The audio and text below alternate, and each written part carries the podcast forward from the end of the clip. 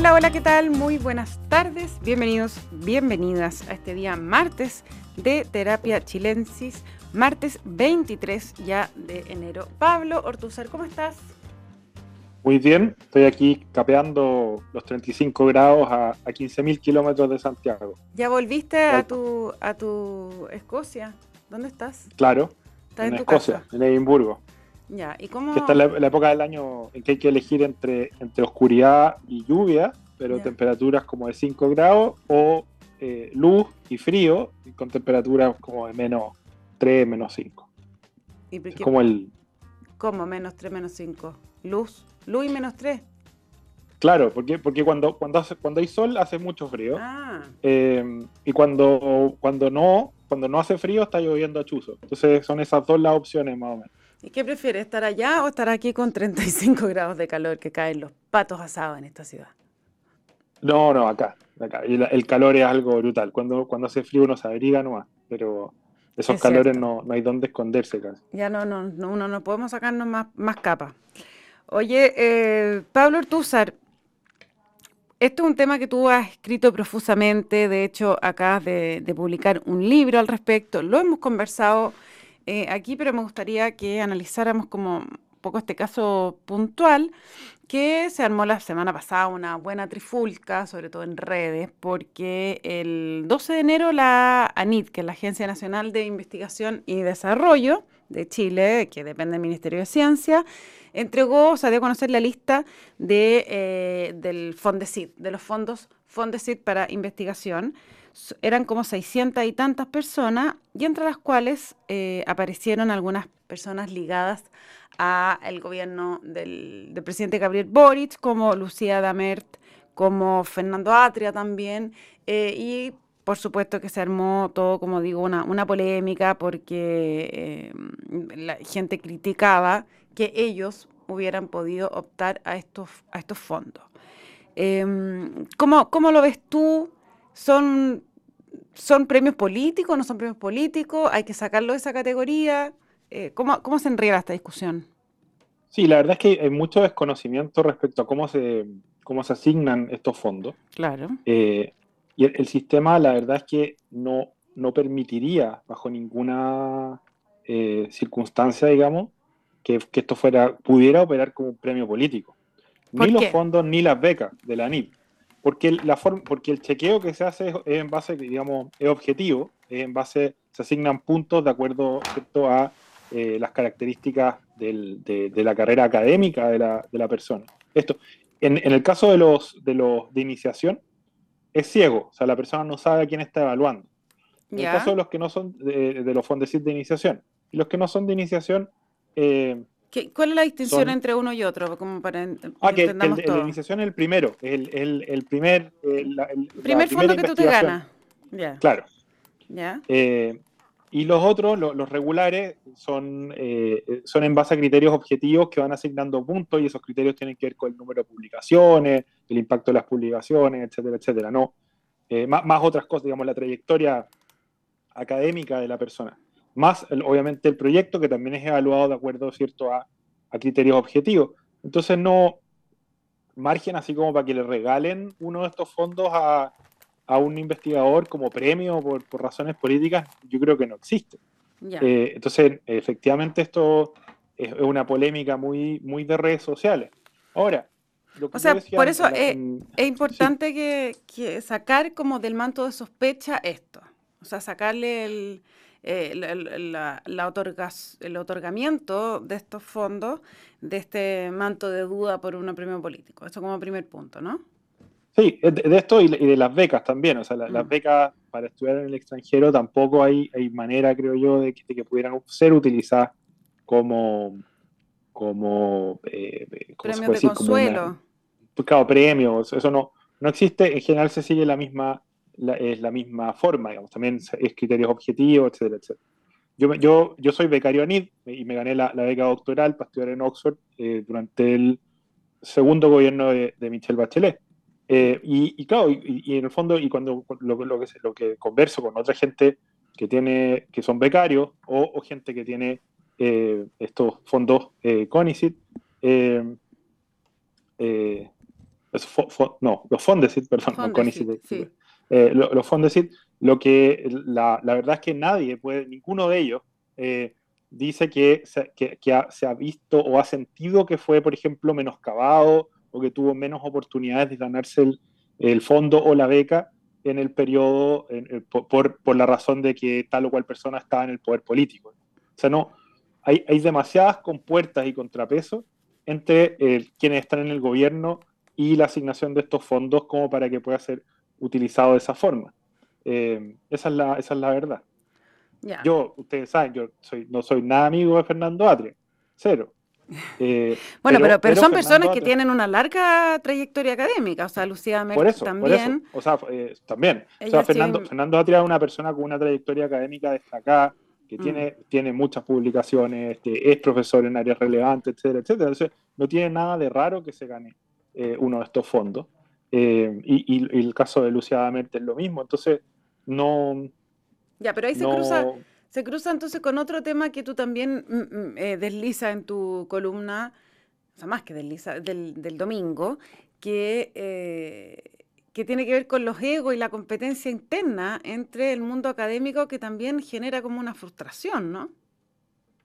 Es que se mezclan muchas cosas aquí, porque mm. también ha pasado que, eh, en el fondo, dado que las expectativas respecto a la universidad son cada vez más altas, también ocurre que la autoridad que se supone, que se le otorga ¿cierto? A, los académicos, está en muchos casos un poco inflada.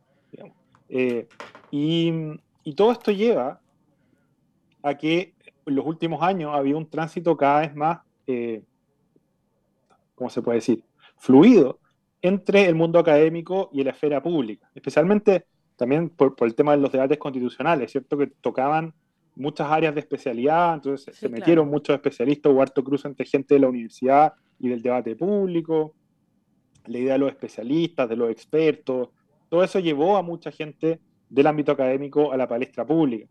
Y, la verdad es que, claro, es eh, la, eh, eh, operar en el espacio público que tiene códigos diferentes a, los de la academia y que tiene, digamos, objetivos diferentes a los de la academia, es, para muchos académicos significa, digamos, una, algo que, mejora sus carreras, que las impulsa, eh, actuar como intelectual público, por ejemplo, obviamente tiene muchos eh, eh, beneficios, algunos se dedican al activismo en paralelo a la academia, pero convocan el prestigio de la academia para, ¿cierto?, obtener o buscar objetivos dentro del propio activismo. Esto lo vemos mucho en el caso mapuche, en el caso, digamos, las causas ecologistas, etcétera, etcétera. El problema, claro, es que cuando se empiezan a mezclar, a mezclar líneas, también eh, va a pasar eventualmente, y es lo que pasó en este caso, que se le exige, eh, en el fondo se evalúa, con, o, se evalúa, claro, con, criterios propios del espacio público, eh, digamos, cosas que son propias de la academia, como el mm. caso de, estos fondos. Entonces se empieza una polémica, se emplaza, etcétera, etcétera. Y claro, y los académicos reclaman, bueno, nosotros no tenemos por qué estar expuestos a este tipo de, emplazamientos públicos por, por, asignar, por habernos ganado un fondo, digamos. Si, si esto es, trabajo académico, nadie tiene por qué cuestionar la, ningún lego, digamos, tendría por qué cuestionar la relevancia de nuestras investigaciones, etcétera, etcétera. Pero lo cierto, creo yo, es que es necesario, eh, si bien en este caso yo creo que es espurio eh, la, crítica que se le hace a la asignación de, de estos fondos, eh, es necesario dar cuenta en un tono más democrático eh, de, de, de, cómo funciona la academia, cuáles son sus códigos, cuáles son sus criterios, etcétera, etcétera, porque obviamente la gente no tiene por qué saber. Eh, y, y, la actitud altanera muchas veces de la academia, decir, oye, mira, no se metan en lo que no saben, tampoco es correcta, considerando además que estos fondos efectivamente son fondos públicos, son, son, son dinero fiscales, plata que viene en los bolsillos de de, los chilenos, gente que paga el IVA, digamos, cuando compra una sandía. Bueno, una sandía quizás no paga IVA, pero en muchos casos sí. En, un, ese, es el punto.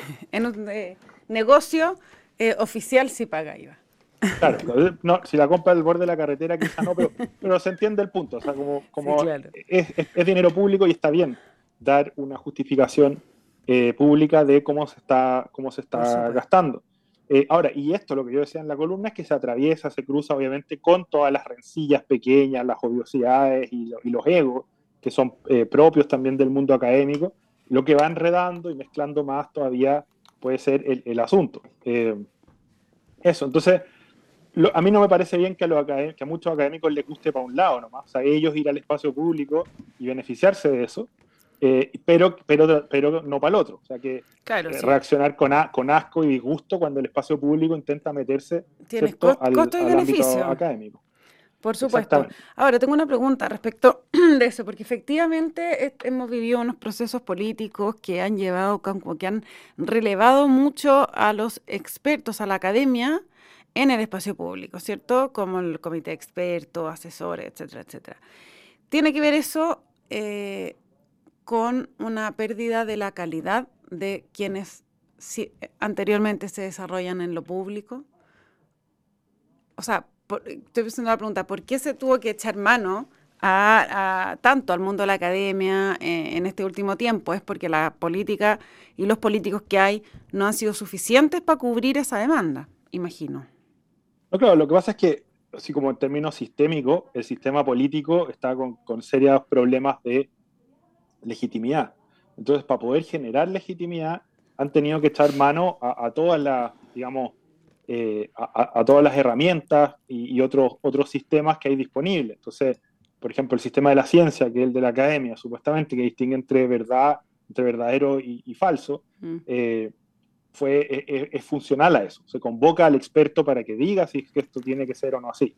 Eh, el tema identitario también, en el fondo, como, como ya el, mero uso de la razón pública no basta, porque no se confía en las personas, bueno, entonces que vengan los territorios y todo este cuento, gente que supuestamente representa eh, etnias y tradiciones y cosas ancestrales. Y así, en fondo, hemos visto los últimos cinco años cómo la política se ha tenido que ir vistiendo y, echando mano, digamos, a distintas, eh, eh, a, otro tipo de lógicas para poder validar sus decisiones. Incluso las militares, obviamente. O sea, el, tema de la, de, la, fuerza también ha estado presente en, en las operaciones del sistema eh, político para poder validar su punto de vista. Eh, tenemos militarizado, digamos, eh, una, una, franja importante del, del territorio para proteger el, tema de la Araucanía, digamos que sigue ahí vivo. también, también se quiere usar militares, digamos, en la frontera. E, esa es la, más o menos la... cuando el sistema político comienza a perder capacidad tiene que echarle mano. legitimidad, tiene que usar otras lógicas para tratar de, de, defender sus decisiones digamos, y, de imponerlas. Ahora, lo que tú planteas también ahí, que es de alguna manera preocupante, es que eh, si bien ya la clase política le puede estar yendo como a buscar herramientas que los legitimen, que legitimen los procesos en la academia, la academia, la universidad ya no es lo que era antes, ya no son eh, como estas casas sacrosantas eh, donde como que se respiraba la virtud dentro, ¿no? Pero nunca fueron eso. Lo que yo, lo que yo trato de decir es que también si se sobredimensiona la idea del experto o del académico, eh, eso va a llevar de nuevo a una, a una... Hay un peligro de desfonde de la universidad al final, porque la, universidad tampoco puede estar a la altura de esas expectativas. Nosotros vemos una y otra vez cómo eh, académicos que son eminencias en algún área eh, hablan puras cabezas de pescado o son tremendamente, eh, digamos, ultrones, radicales eh, y desconectados de la realidad al opinar sobre cosas sobre las que nadie tiene una opinión privilegiada, como, es la, política. Entonces, pretender que los expertos nos puedan dar como la luz y el camino no, no, es algo que tenga demasiado sentido y no tiene sentido democrático tampoco. ahora, puede ser útil. Yo, yo creo que el segundo proceso constitucional fue mejor en parte porque primero hubo una, ¿cierto? Esta versión, una propuesta experta eh, que luego fue contrapesada por una lógica democrática, por una propuesta, por una fue corregida, digamos, por personas eh, democráticamente electas. Y eso hizo que la propuesta efectivamente fuera, y el proceso fuera mejor mm. que el primer proceso. Pero, pero pretender que la academia nos puede guiar y dar en todas las respuestas que nos hacen falta, yo creo que es muy peligroso. Eh, y es falso, además, es totalmente falso. los académicos, digamos, los expertos justamente son expertos porque saben harto de áreas muy pequeñas de la realidad y si uno los saca de ahí, su opinión generalmente eh, es o, promedio o subpromedio, porque como han estado dedicados solamente a, mucho a, estudiar una, una, sola cosa, En el, en el resto pueden no tener la más mínima idea, ¿no? Igual es como un contrasentido, porque uno esperaría que todo lo que estudian y todo es para que tenga una utilidad en, en, la sociedad y eso que, eh, o sea, que no sea solamente una producción de contenido intelectual, de investigación, sino que, que se transforme en un algo. Y muchas veces pasa que al, al eh, poner la, la, teoría en práctica, eh, resulta, como dices tú, una cosa promedio o incluso menor, porque están como alejados de, de esa realidad, ¿no? Pero es que no están poniendo en práctica la teoría, realmente lo que están, lo que están haciendo es dando su opinión, muchas veces. Ese es el problema, si, si yo convoco, si yo invoco, perdón, mi, mi, mi situación, mi condición de experto para legitimar cualquier cosa que diga, eh, eh, en verdad estoy haciendo trampas, porque no, eso no, no, no, no, eh, no, no, es real, ¿cierto? O sea, la, Einstein era un genio, pero sus opiniones políticas son estándar. Y, no, y él no puede invocar, en fondo, su autoridad como premio Nobel de física para eh, validar su opinión sobre, no sé, eh, eh, el comercio internacional. No tiene ningún sentido. Claro, pero es como lo que es parecido a lo que ocurría en el, gobierno de los gerentes. ¿Te acuerdas de Sebastián Piñera 1, creo que se le decía?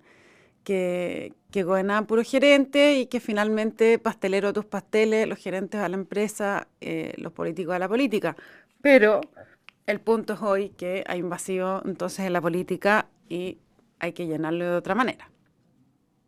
Claro, la, política no va a sobrevivir si es que, se trata simplemente de ir a buscar eh, mecanismos de legitimación mm. en otras lógicas institucionales, sino que lo que va a terminar pasando es que se van a reventar esas instituciones. Hoy día la academia en todo el mundo tiene problemas, por, uno, por la politización hacia adentro, porque muchas áreas muchas formas de activismo se han validado académicamente, pero y se han convertido en programas, programas académicos y a veces facultades, o sea, donde hay una intolerancia enorme.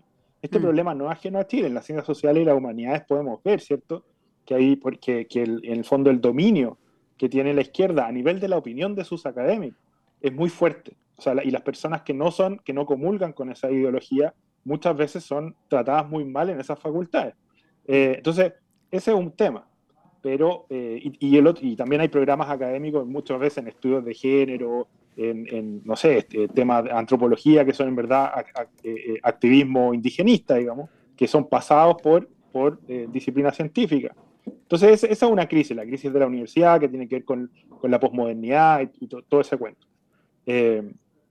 Y, pero hacia afuera también pasa que, claro, que, los académicos muchas veces intentan, validan ¿cierto? sus posiciones en el, espacio público apelando a su autoridad académica. Y eso no tiene sentido porque, porque, la, porque la pregunta ahí es, bueno, pero eh, ¿cuáles son los límites de esa, de esa experticia supuesta? Porque si, no, si uno va a entrar como una especie de gurú a dictar cátedra respecto a cualquier cosa, eh, validándose, ¿cierto?, en, tener un doctorado o en tener una posición en una universidad, en verdad uno está haciendo trampa también. Entonces comienza a contaminarse la lógica propia de la academia cuando, cuando se espera tanto de ella y de, su, y, de la gente que, que, opera ahí adentro. Entonces, eh, y eso, eso yo creo que es uno de los desafíos que tenemos, porque ya las expectativas que tiene la sociedad chilena respecto a la universidad son totalmente absurdas, están demasiado infladas. Sueños de cartón le llamas tú. Claro, o sea, la, idea de que la universidad es el espacio para, realizar todos los sueños, eh, eh, toda la esperanza, el único, eh, digamos, espacio de movilidad social, etcétera, etcétera, es una exageración que va a terminar reventando la universidad. Y ya lo está haciendo. Ahora, pero, pero cambiar esa idea es, me parece a mí que es un cambio cultural muy, muy grande, porque todavía existe, o sea, la validación es la validación social qué significa ir a la universidad. Que tu hijo vaya a la universidad. Eh, entonces tiene que pasar un par de generaciones para que ese, ese cambio de discurso de validación social eh, sea lo mismo, tenga el, instituto técnico, etcétera. O sea, se tiene que reventar la burbuja universitaria. Y hoy día hay demasiados intereses que, operan en contra de eso. No me refiero a intereses oscuros. La mayoría de las familias chilenas quiere que su hijo, claro, que la mayoría de las familias chilenas quiere que su hijo vaya a la universidad, eh, todavía se considera que es mejor un título de abogado o de psicólogo que un título que, digamos, en, técnico, en, qué, sé yo, eh, eh, en, mecánico o... Computación, computación. Mm. Pero a pesar de que los sueldos ya están reflejando que eso no es así. Y, eh, y, al mismo tiempo, para los, desde el punto de vista de las universidades, eh, para los académicos también perder prestigio eh, o, que este espacio se desvalide en algún sentido, se limite, no, tampoco es, un, es algo deseado. Para los dueños de las universidades tampoco es deseable, para el Estado, que muchas veces esta promesa, digamos, de que todos, de, seguir aumentando la matrícula académica, es como el, gran, eh, la gran locomotora, digamos, de la política chilena desde el CAE hasta hoy día. Si el CAE, la gratuidad, expandir la gratuidad, de eso se ha tratado mucho, mucho eh, en, en, buena medida, digamos, muchos gobiernos.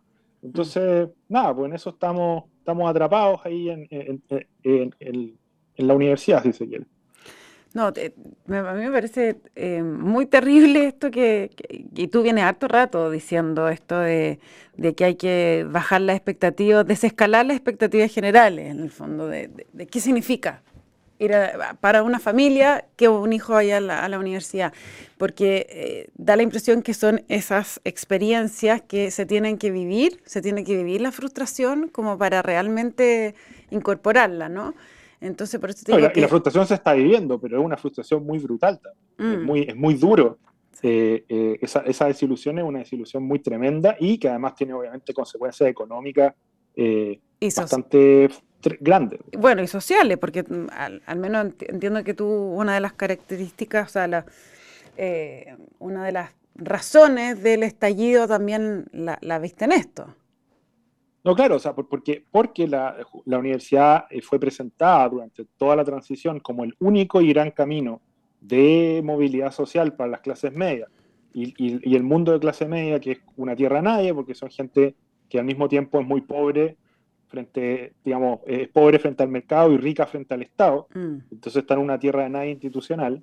Eh, eh, y la, la, gran aspiración y la única puerta de salida era la universidad. Entonces, cuando, cuando se accede a eso, pero, pero, no, pero la promesa no se realiza y el estudiante queda en una posición igual o peor a la que hubiera estado si es que no hubiera estudiado, estamos en, en, obviamente eso genera una frustración enorme y una humillación porque hay una expectativa de prestigio que también es, es destruida.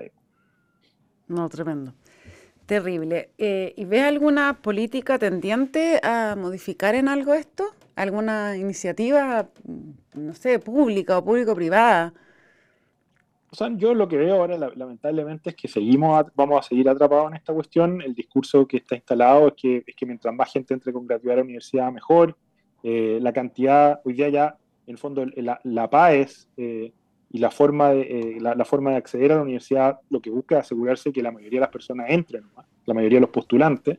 Y el problema también es que eh, la gratuidad por cómo opera es un incentivo para que las universidades aumenten la matrícula y bajen la calidad todo lo posible, o sea, que, pasen la mayor cantidad de gente posible nomás y, y, los títulos se vuelvan algo, algo banal.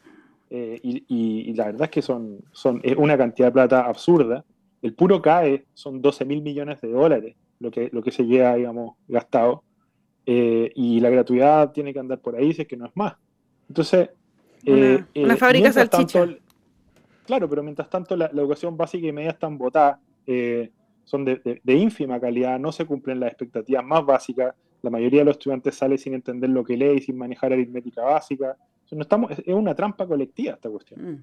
Y, y, lo que único que se va a conseguir es que de aquí ya, está empezando a pasar, digamos que hay títulos eh, de pregrado que no valen nada y el juego se va a trasladar y ya se está trasladando hacia los posgrados y suma y sigue. Entonces, eh, o, o, o, se, o, se, revienta la burbuja eh, y, nos, y nos hacemos cargo de este problema y debatimos sobre cómo convertir la clase media en un lugar de llegada y no solamente en una tierra nadie, de un espacio de tránsito, o, bueno, o, esta cuestión de aquí a, no sé, 10, 15 años, no, vamos a estar en un callejón sin salida habiendo gastado miles de millones de dólares. Un futuro auspicioso el que, el que vislumbra Pablo Ortúzar en temas educacionales. ¿O no? No, o sea, yo no. Eh, nada es tan terrible. Todos estos son, son como modelos para poder observar las cosas, pero pero si uno mira mi libro. Pero hay que, prender, hay que prender las alertas y eso mm, de todas maneras. Sí, a, mí me gustaría que, el debate, que hubiera un debate público más honesto y más transparente respecto a este asunto. Yo pongo la, mi, argumento está completo en el librito Sueños de Cartón, que lo acabo de sacar, eh, y ahí explico, ¿cierto? Cómo veo eh, esta situación, considerando los datos que existen y más o menos el escenario, lo que yo alcanzo a ver. Me encantaría que alguien me dijera que no, que estoy equivocado y que en realidad las cosas van, van súper bien y van a estar mejor. Pero al menos que se hable y que se discuta. Pero lamentablemente, o sea, yo no veo eso desde los datos existentes.